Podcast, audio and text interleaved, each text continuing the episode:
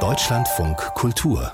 Politisches Feuilleton die Bahn, die Bauern, die Bildung, die Zuwanderung, die Bürokratie, die Bundeswehr, der Strompreis, die Energiewende, das Steuersystem.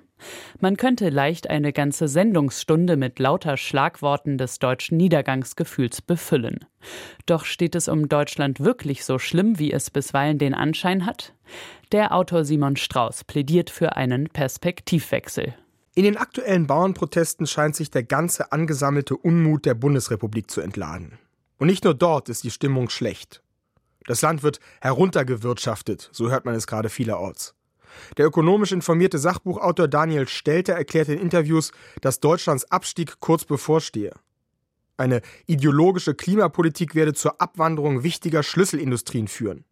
Ein aufgeblähter Sozialstaat die arbeitende Bevölkerung demotivieren.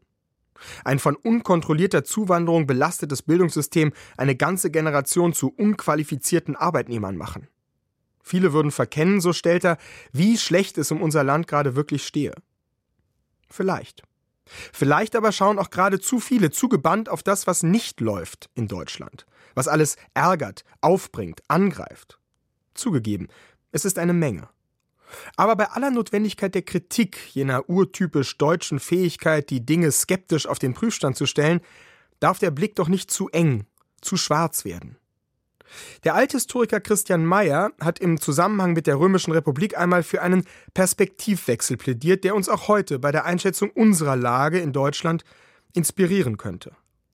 Nicht, dass die Römische Republik irgendwann unterging, sollte uns wundern, so Mayer, sondern dass sie so lange so gut funktionierte. Wenn man mit dieser Geisteshaltung auf ein 80 Millionen starkes Land im Zentrum Europas schaut, das nicht nur überaltert und von intensiver Migration gekennzeichnet ist, sondern auch ohne kostbare Rohstoffe auskommen muss, dann wird man vielleicht doch auch einmal über die ungebrochene wirtschaftliche und politische Stärke Deutschlands staunen. Wird für einen Moment die Augen schließen und sich daran erinnern, was für Vorzüge es eigentlich hat, ein deutscher Steuerzahler zu sein.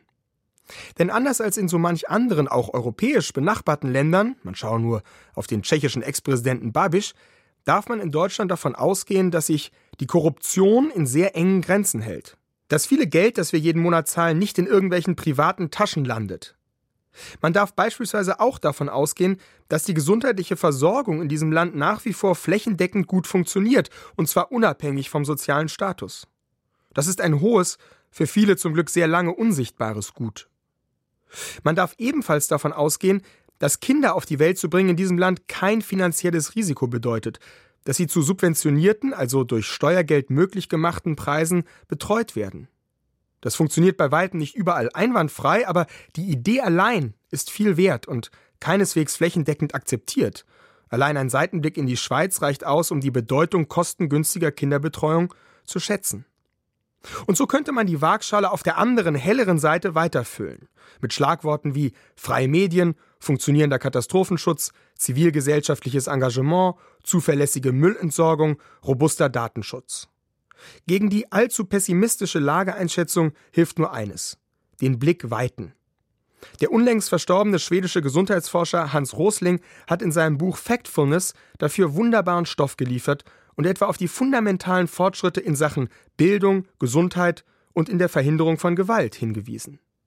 Dem grassierenden Niedergangsgefühl vieler Deutscher zu Beginn des Jahres 2024 hätte er wahrscheinlich nur lächelnd erwidert, so gut wie es euch Deutschen heute geht, ging es euch noch nie.